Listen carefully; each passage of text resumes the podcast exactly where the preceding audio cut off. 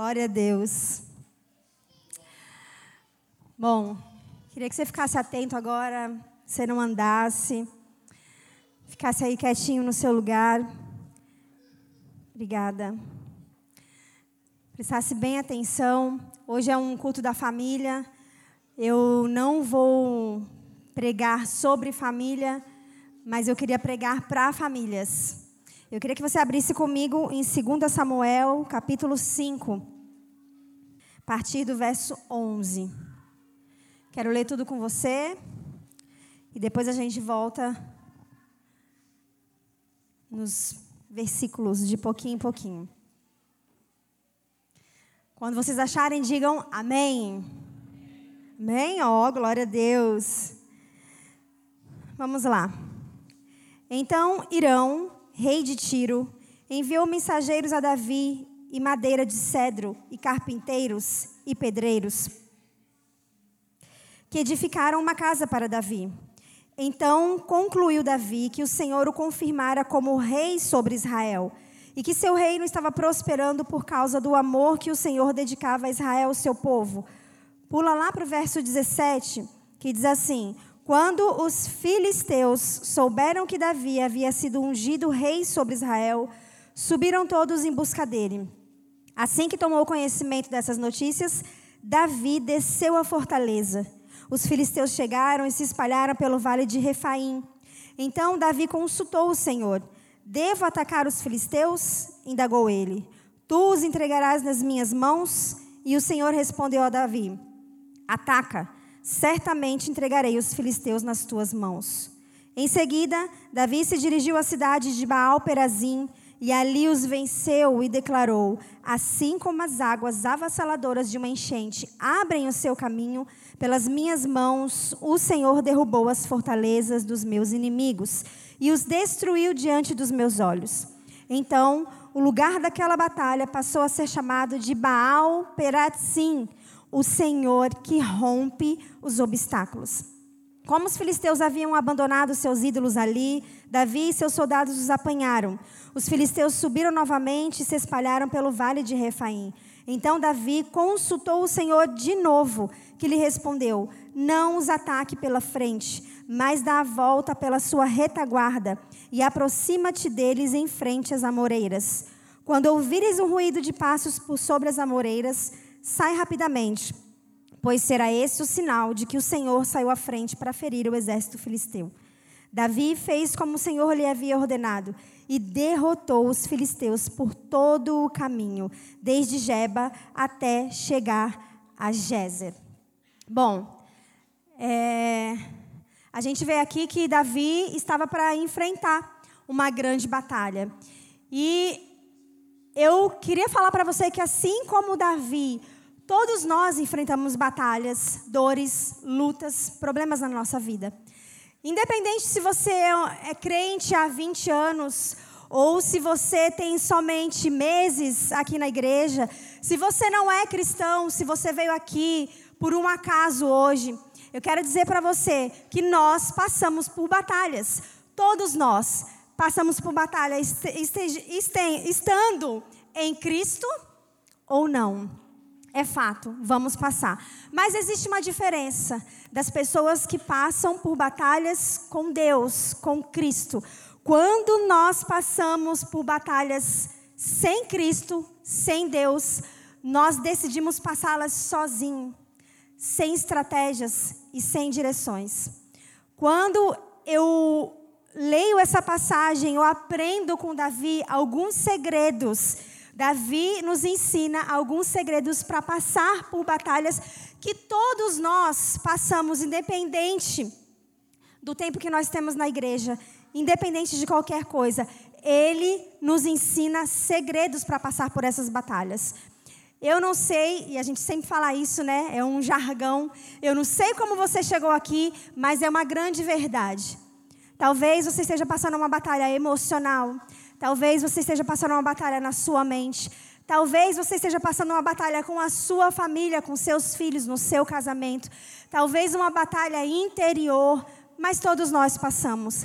E eu quero mostrar para você o que Deus me mostrou através dessa passagem num devocional.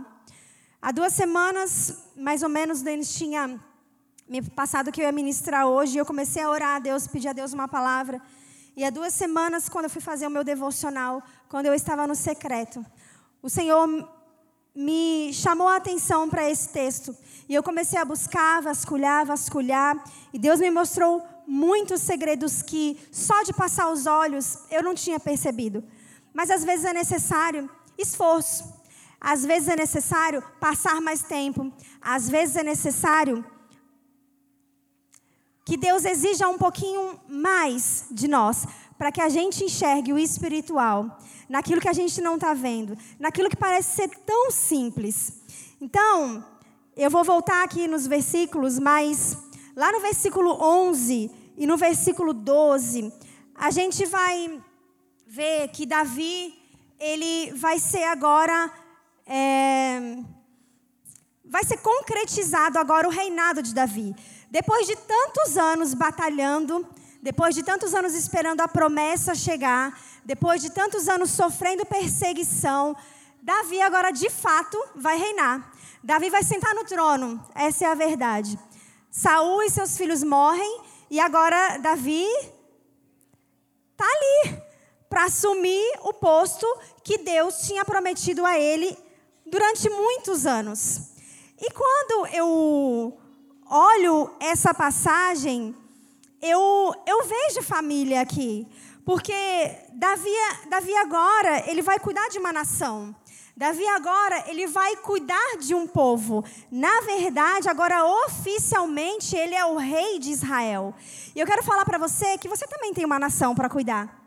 Você também tem um povo para cuidar. Quem é pai e mãe aqui? Você tem um povo para cuidar. Você tem uma nação. A sua casa a sua família. Às vezes, nós queremos evangelizar o mundo. Às vezes, nós queremos pregar para o mundo. Mas existe um povo na nossa casa que precisa de direção. Existe um povo que precisa de um rei. E sabe qual é a função de um rei? O rei, nessa época, e na verdade em todas as épocas, é que hoje a gente não tem quase rei, né? Rainha. Mas a função do rei não é só sentar no trono e mandar. Eu quero que quando eu falar aqui Davi, você entre nessa história e você pense em você. Tá bom? Vamos fazer assim? Quando eu falar Davi, você vai colocar o seu nome. Eu quero que você entre comigo dentro dessa história aqui. Quando eu falar Israel, você vai pensar na sua família.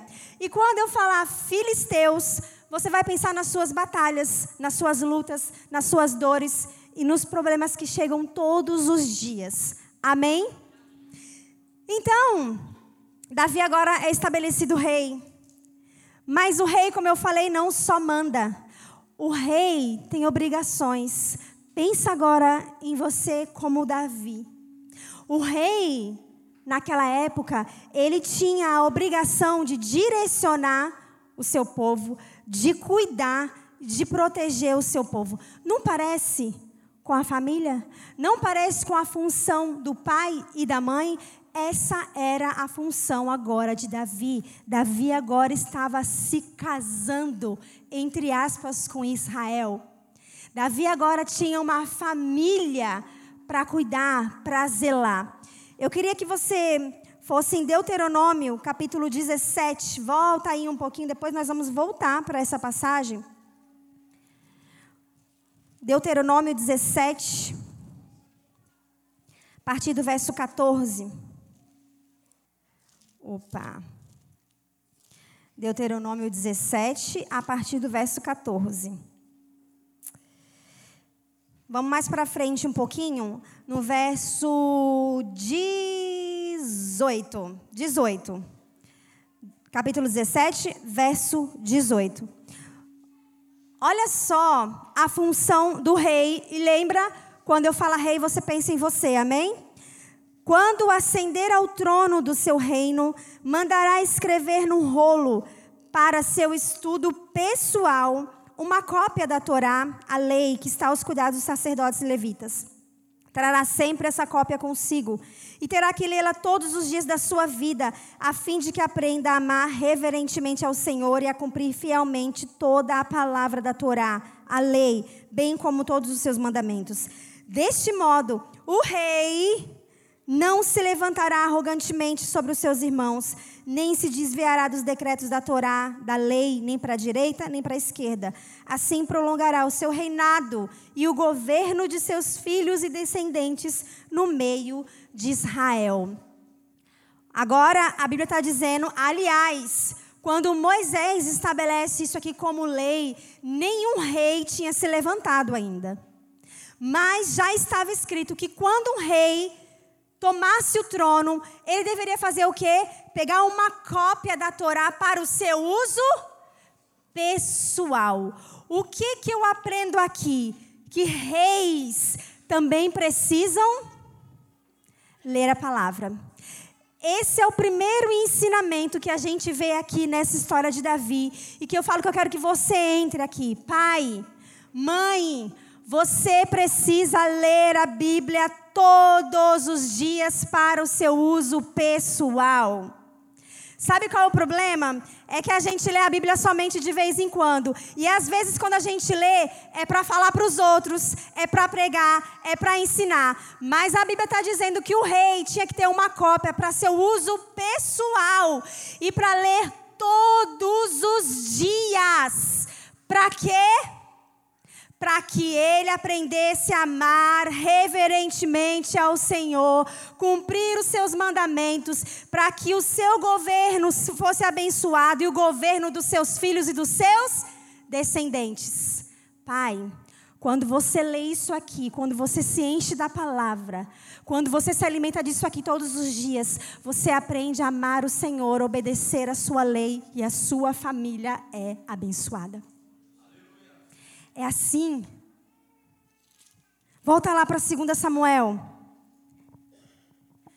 Primeira coisa que eu aprendo com esse texto aqui, que todo mundo quer ser rei, todo mundo quer casar, Todo mundo quer ter família, mas a gente não quer ter a obrigação que os reis tinham. A gente não quer ensinar os filhos a palavra como eles ensinaram, porque uma das características, aliás, um dos deveres do rei era orientar a sua família, orientar o povo, direcionar e levá-lo a Deus espiritualmente. O rei tinha que levar a sua nação a Deus. Pai, mãe, você está levando o seu povo para Deus?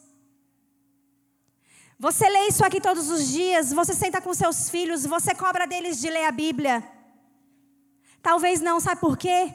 Porque às vezes nem a gente mesmo faz isso. Como que nós vamos cobrar dos outros se nem nós mesmos fazemos, não é verdade? Não é? Primeira coisa que a gente aprende. Quando chega lá no verso 17, olha só. Quando os filisteus souberam que Davi havia sido ungido rei sobre Israel, subiram todos em busca dele. Para aí. Quando os filisteus, quem são os filisteus? Lembra que eu falei, vamos trazer para a história, vamos entrar na história. Quem são os filisteus? Problemas, lutas, batalhas. A Bíblia está dizendo que quando os filisteus descobrem, sabem que Davi subiu ao trono, eles agora vão até lá para. que está dizendo aqui? Em busca, eles sobem em busca de Davi. Algumas traduções dizem que eles vão para prender Davi. E olha só o que eu aprendo com isso. Davi acaba de ser coroado rei, ele acaba de sentar no trono.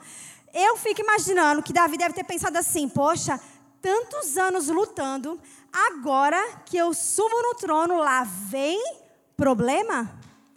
Não é assim que a gente fala às vezes? Poxa, agora que eu cheguei aonde eu queria, lá vem problema. Jovens, eu queria falar para você. Sabe que às vezes a gente vê jovens casando para fugir de problemas. A gente vê jovens se envolvendo em alguns relacionamentos para fugir de algumas dores, de algumas batalhas. E eu queria falar para você que casamento não salva, não cura, não liberta. que mais? Eu até coloquei aqui. casamento não muda caráter. Casamento não nos exime de problemas. Eu penso que Davi, quando começou esse reinado, deve ter pensado nisso, né? Começou. Mas ser rei, se tornar rei, mostra para a gente que Davi não fugiria, não, não seria é, poupado das batalhas. Pelo contrário, lá vem batalha. Lá vem batalha. Então, deixa eu falar uma coisa para você.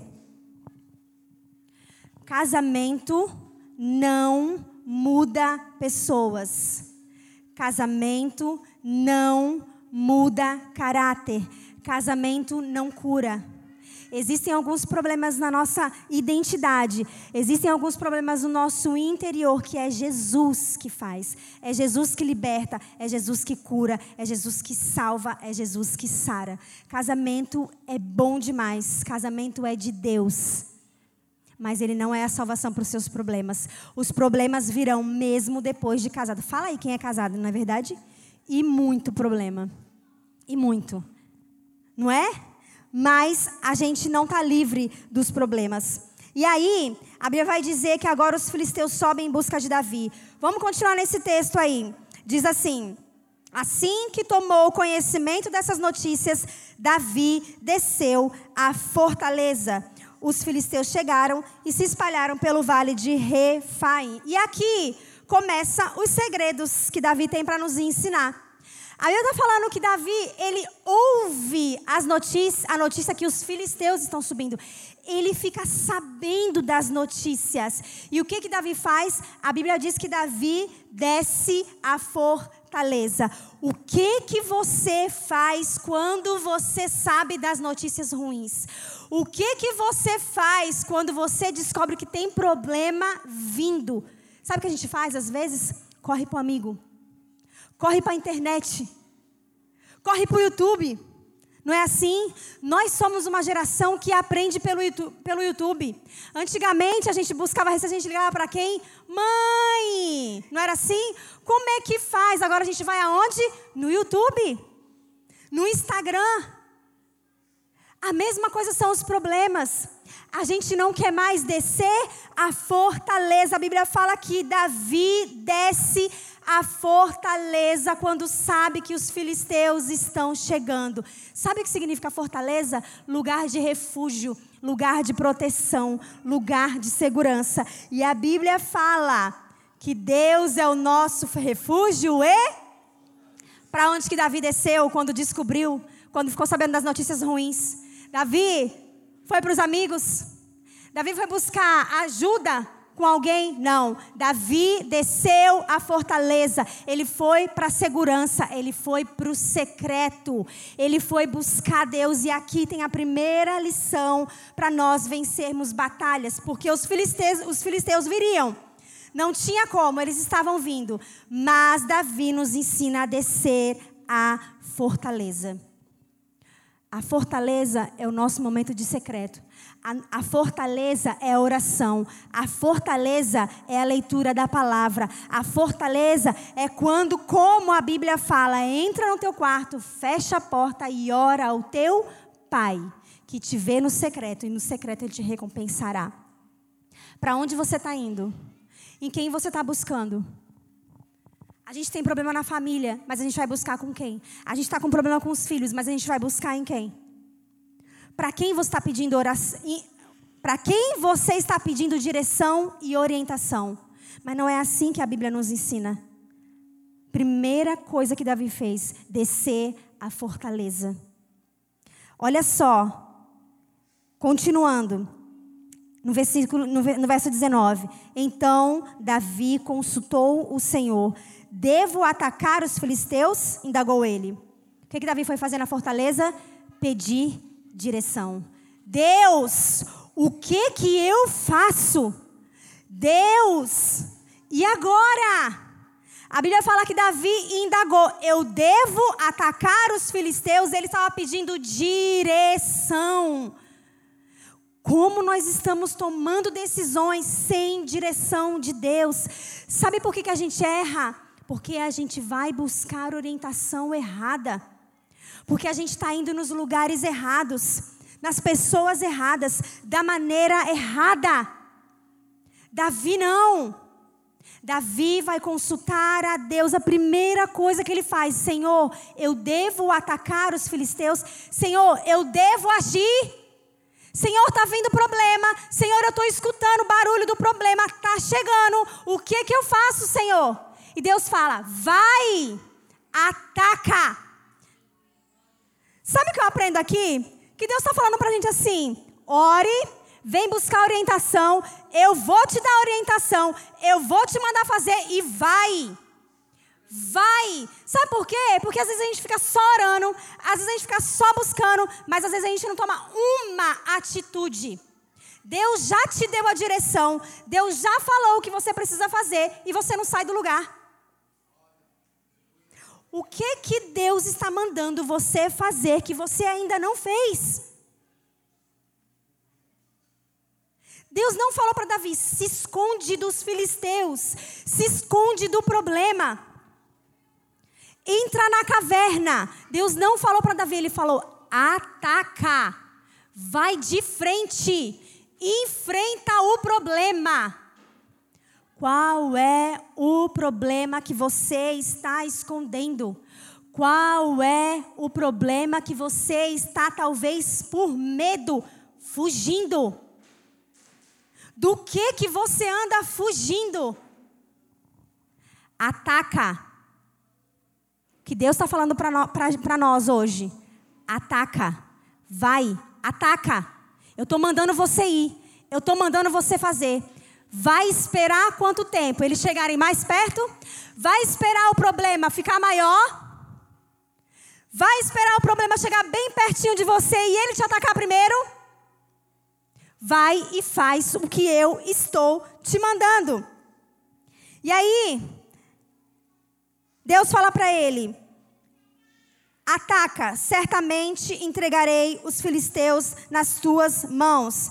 Em seguida, Davi se dirigiu à cidade de Baal Perazim e ali os venceu e declarou: Assim como as águas avassaladoras de uma enchente abrem o seu caminho, pelas minhas mãos o Senhor derrubou as fortalezas dos meus inimigos e os destruiu diante dos meus olhos. Então, o lugar daquela batalha passou a ser chamado de Baal Perazim, o Senhor que rompe obstáculos.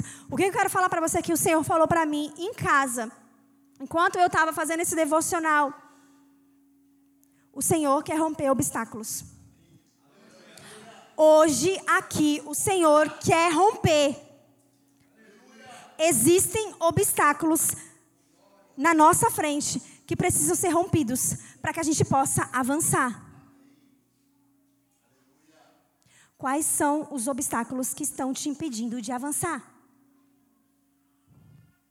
Para para pensar.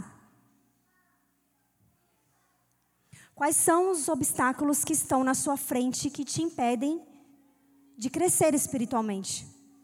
Quais são os obstáculos que estão na sua frente que te impedem de crescer financeiramente? emocionalmente? Quais são os obstáculos? Deus já falou. Deus já disse para você ir. Está esperando o quê? Deus já falou para você fazer. Ele garantiu vitória. Ele já garantiu vitória. Se ele mandou você ir, ele garantiu vitória, como ele fez com Davi. Mas olha só o que Davi fala que eu acho muito legal porque a gente precisa aprender a olhar as batalhas às vezes como amigas. A gente só vê as batalhas, os problemas como inimigos. Mas eu queria que você olhasse agora para as dores, para as lutas, para batalhas, para batalhas como algo que vai abrir caminho. Davi fala assim, nesse versículo: Assim como as águas avassaladoras de uma enchente abrem o seu caminho, as águas avassaladoras de uma enchente abrem o seu caminho.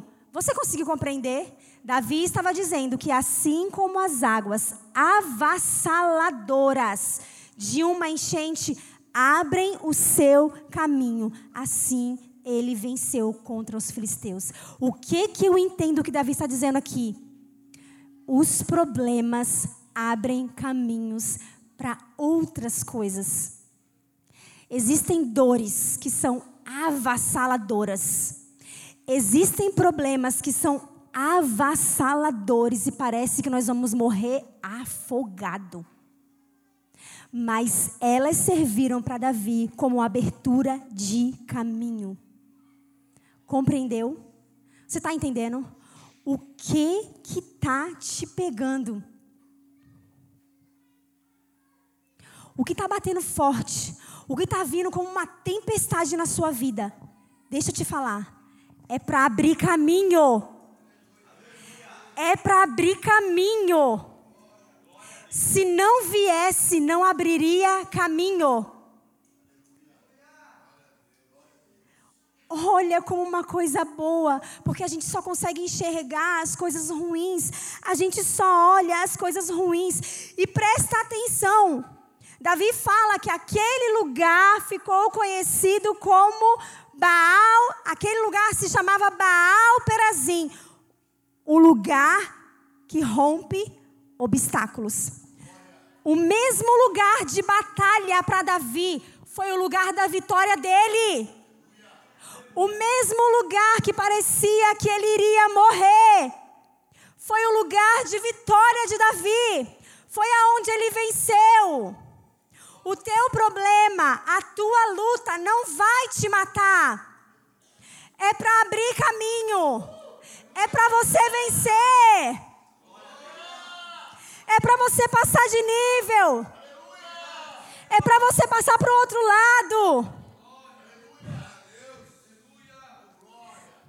O Senhor que rompe os obstáculos ficou conhecido aquele lugar. A partir de hoje, você vai falar que a sua dor e a sua luta é conhecida como Baal Perazim, o Senhor que rompe obstáculos. Porque o que Ele quer hoje para nós é romper obstáculos. É abrir caminhos. Tem muita coisa pela frente. Está esperando o quê?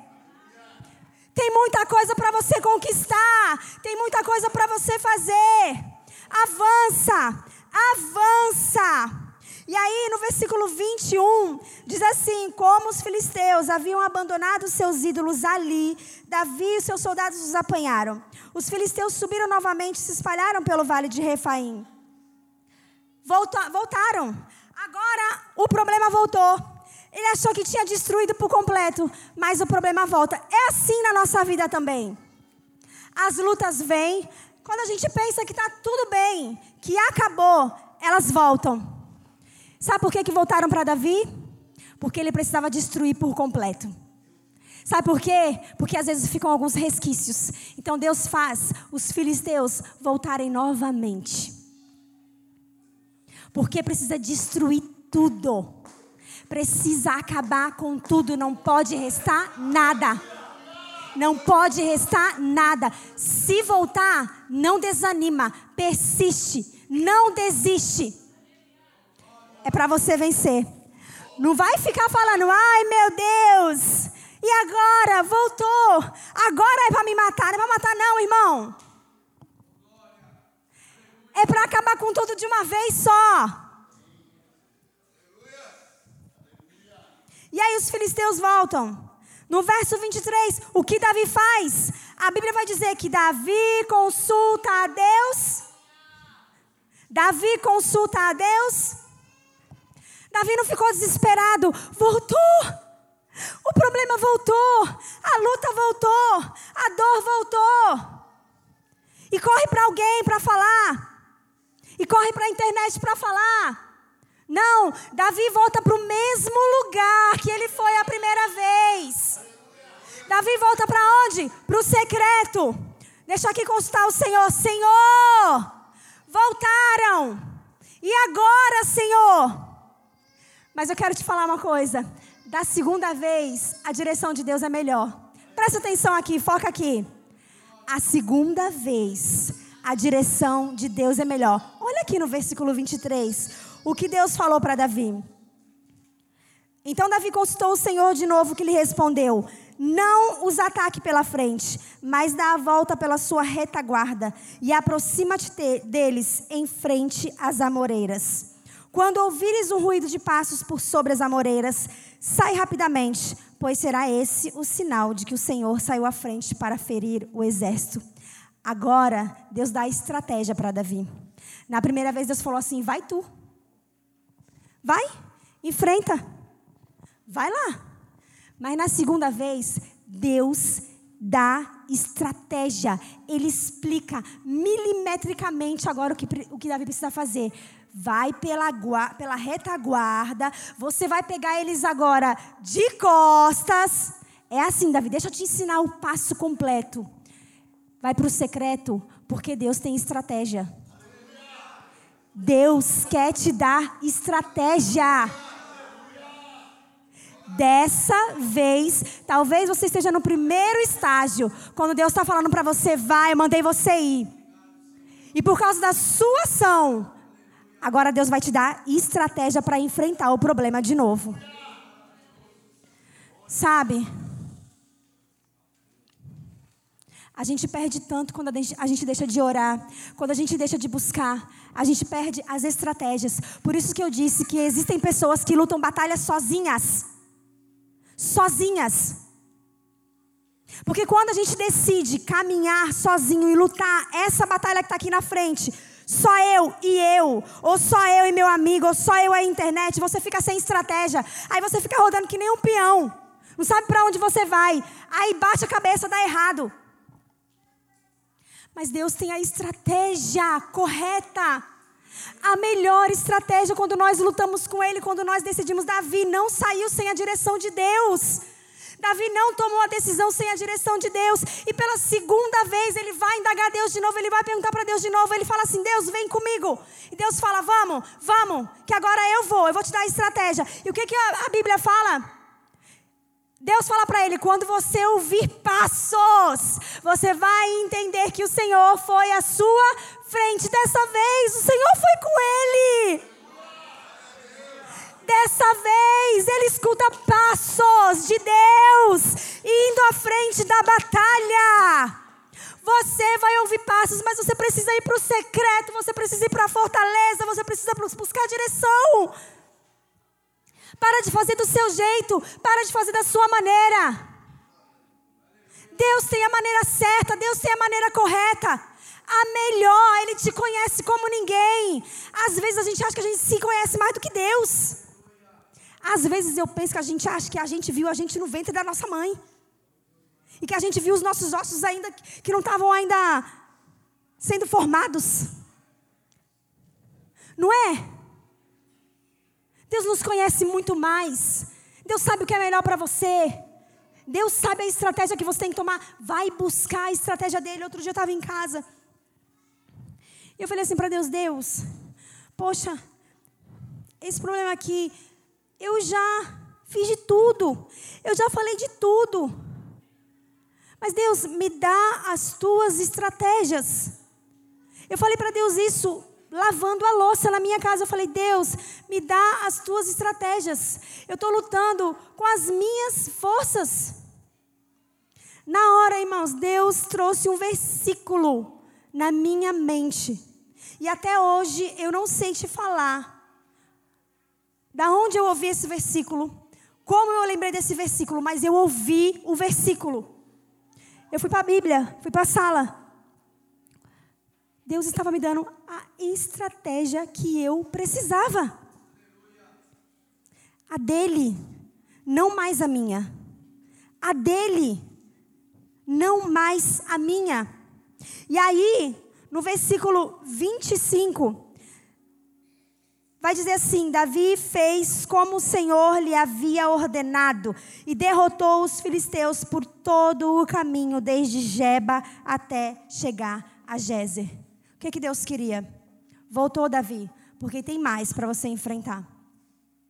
Agora você vai por esse caminho, estou te dando a estratégia, você vai e você vai derrotar todos eles por todo o caminho de Jeba a Gézer. Deus não quer que você faça só um pouco. Deus quer que você destrua os filisteus por inteiro. Deus quer que você destrua, que você acabe com os problemas por inteiro. Eles voltarão e nós vamos voltar a consultar o Senhor e pedir a direção dele. Só que isso é questão de fé. Prepara o vídeo aí para mim, por favor. Isso é questão de fé. Nós só conseguimos vencer. E quando eu olho para Davi, Davi teve fé. Davi teve fé. Ele foi atacar porque ele tinha fé que Deus faria por ele. Isso é fé. Isso é fé. Está faltando fé. Deus quer romper obstáculos, mas Deus vai romper em fé. Deus vai romper em fé. Apaga a luz aí para mim. Eu queria que vocês assistissem um vídeo. Hoje nós estamos vivenciando um milagre de Deus aqui, ó. Vai, Larissa, dá um testemunho aí. Vem, todo ano, na minha rua. Ele tá chorando, ó. Gente, ó, todo ano aqui nessa rua, todas as árvores, pode filmar lá, Thiago, elas ficam todas brancas, menos essa. Essa sempre foi seca. E, esse, tem e hoje como aumentar um pouquinho o volume? Eu falei, Matheus, será que tem que essa árvore que ela nunca dá flor, ela é da frente da nossa casa. Aí eu senti no meu coração de pegar um óleo e tacar o óleo nela e declarar vida. E eu vim aqui, aí, aí o Matheus falou, mãe, você vai ungir uma árvore. Eu falei, filho, eu vou. Eu, joguei um monte de óleo nela e declarei. Eu declarei palavras de bênção. Eu falei, eu te abençoo. Você é frutífera, você é florida, você é abençoada. E eu declaro vida sobre você. E entrei para dentro. O Matheus falou, nossa mãe, imagina amanhã tá cheia de flor. Aí eu falei, eu tenho fé para isso. Então a gente saiu para jantar. Agora na hora que a gente chegou, a gente viu uma florzinha aqui, ó eu falei, Mateus, saí correndo. Eu falei, Mateus, nasceu uma flor, uma flor. E o Senhor pegou e disse para mim, não nasceu uma, vai nascer várias, vai para trás da árvore. E quando a gente foi para trás da árvore aqui, ó, começou nos nossos olhos. Meu filho tá chorando porque ele viu. Começou a nascer nos nossos olhos. A árvore ela tá, ela tá florindo agora, nesse exato momento, pra gente ver que a palavra tem poder. Vamos ali.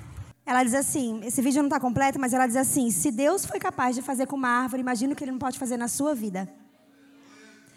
A árvore, não sei se você conseguiu entender, estava seca.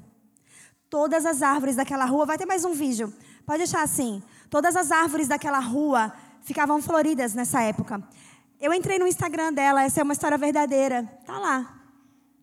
Todo mundo comentando. Todas as árvores ficavam floridas, cheias de flores, mas a árvore de frente para a casa dela era seca. Não nascia flores, não nascia nada. E ela disse que ela começou a se incomodar. E ela fala: Eu vou profetizar nessa árvore aí, irmão. Eu vou profetizar na árvore. Eu vou profetizar nessa árvore aí. Eu vou ungir essa árvore aí. O que está seco na tua vida? O que está seco na tua vida? É a vida espiritual? É a vida financeira? É a vida emocional? É o seu casamento? São problemas com os filhos? O que está seco? Sabe que Deus nos ensina com isso aqui?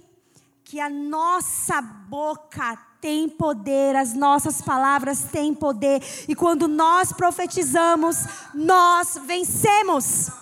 Começa a profetizar vida sobre a sua família. O problema é que a gente murmura demais. Ah, esse menino só me dá trabalho. Ah, esse homem é uma pedra no meu caminho. É assim e vai ser mesmo. Enquanto você falar, vai ser. Enquanto você falar mal dos seus filhos, vai ser. Enquanto você falar que a sua vida é uma porcaria, vai ser. Se Deus faz isso com uma árvore, irmãos, imagina o que Ele não pode fazer com a sua vida quando você começar a profetizar. Quando você acreditar, vai ter vida. Vai ter vida. Vai ter vida na minha família. Vai ter vida no meu casamento. Vai ter vida no meu ministério. Vai ter vida. Eu quero te mostrar a árvore. Mostra aí. Olha só como ficou essa árvore depois uma árvore, gente. É a mesma árvore.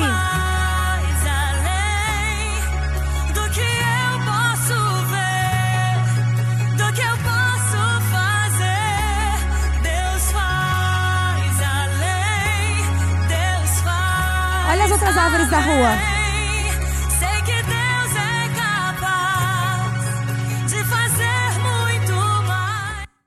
É isso que Deus quer fazer com você.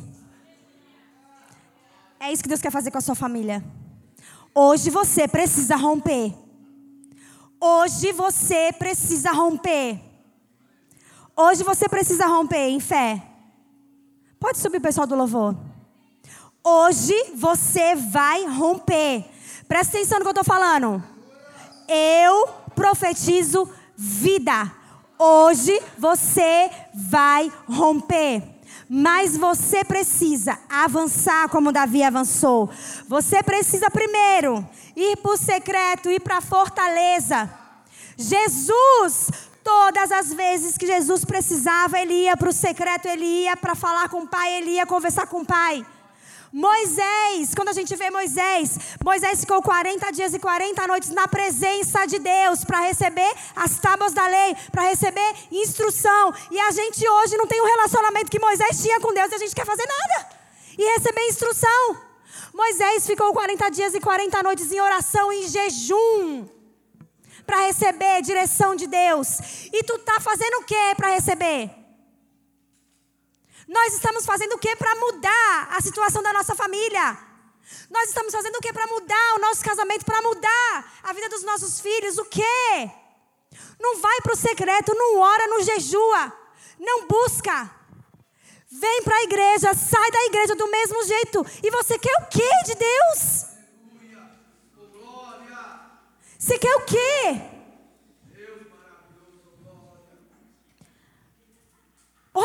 Essas pessoas da Bíblia: Jesus, Moisés, Esther. Esther jejuou três dias e ainda convocou o seu povo para fazer o mesmo, para que o seu povo não morresse. O que que você está fazendo para sua família não morrer? O que que você está fazendo para sua família não morrer? Só vir para a igreja, não adianta não. Precisa de mais. Daniel ia para o secreto, Daniel ia buscar a orientação de Deus.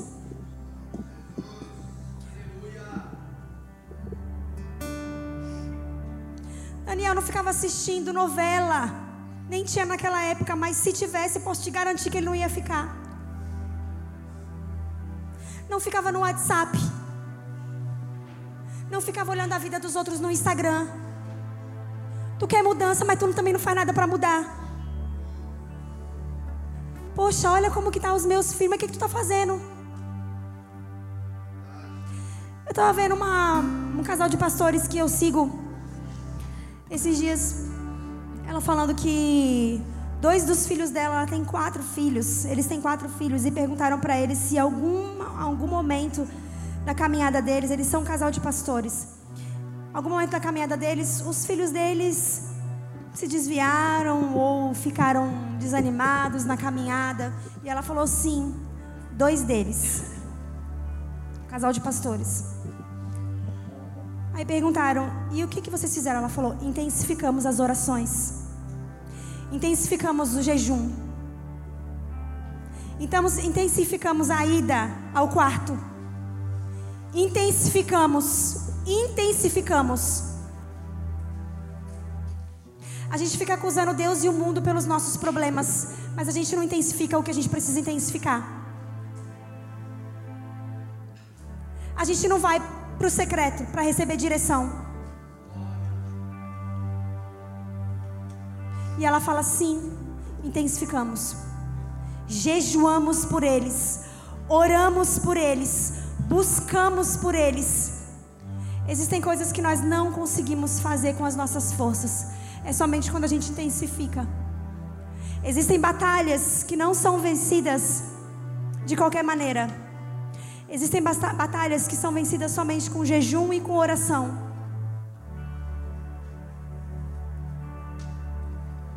Existem batalhas que você precisa descer mais. Descer mais. Descer mais. Queria que você se levantasse. Porque, como eu falei, hoje é dia de romper. Eu sei que tem coisas na sua vida, porque tem na minha, que eu preciso romper. Talvez o medo, talvez a insegurança, talvez a preguiça espiritual, talvez o pecado. Qual obstáculo que você precisa romper? Você tem fé? Deixa eu falar, você tem fé? Quem precisa romper aqui alguma coisa? Você tem fé? Porque fé é ação. Fé, a gente junta oração, mas ação. Hebreus 11:1 diz: "A fé é o firme fundamento das coisas que se esperam e a prova das coisas que não se veem". Eu acredito mesmo que eu não veja. Eu faço mesmo que ainda não tenha acontecido. Eu profetizo mesmo que eu ainda não esteja vendo. Isso é fé. Isso é fé. Feche os seus olhos. Eis que a minha fé é provada. Tu me das a chance de crescer um pouco mais.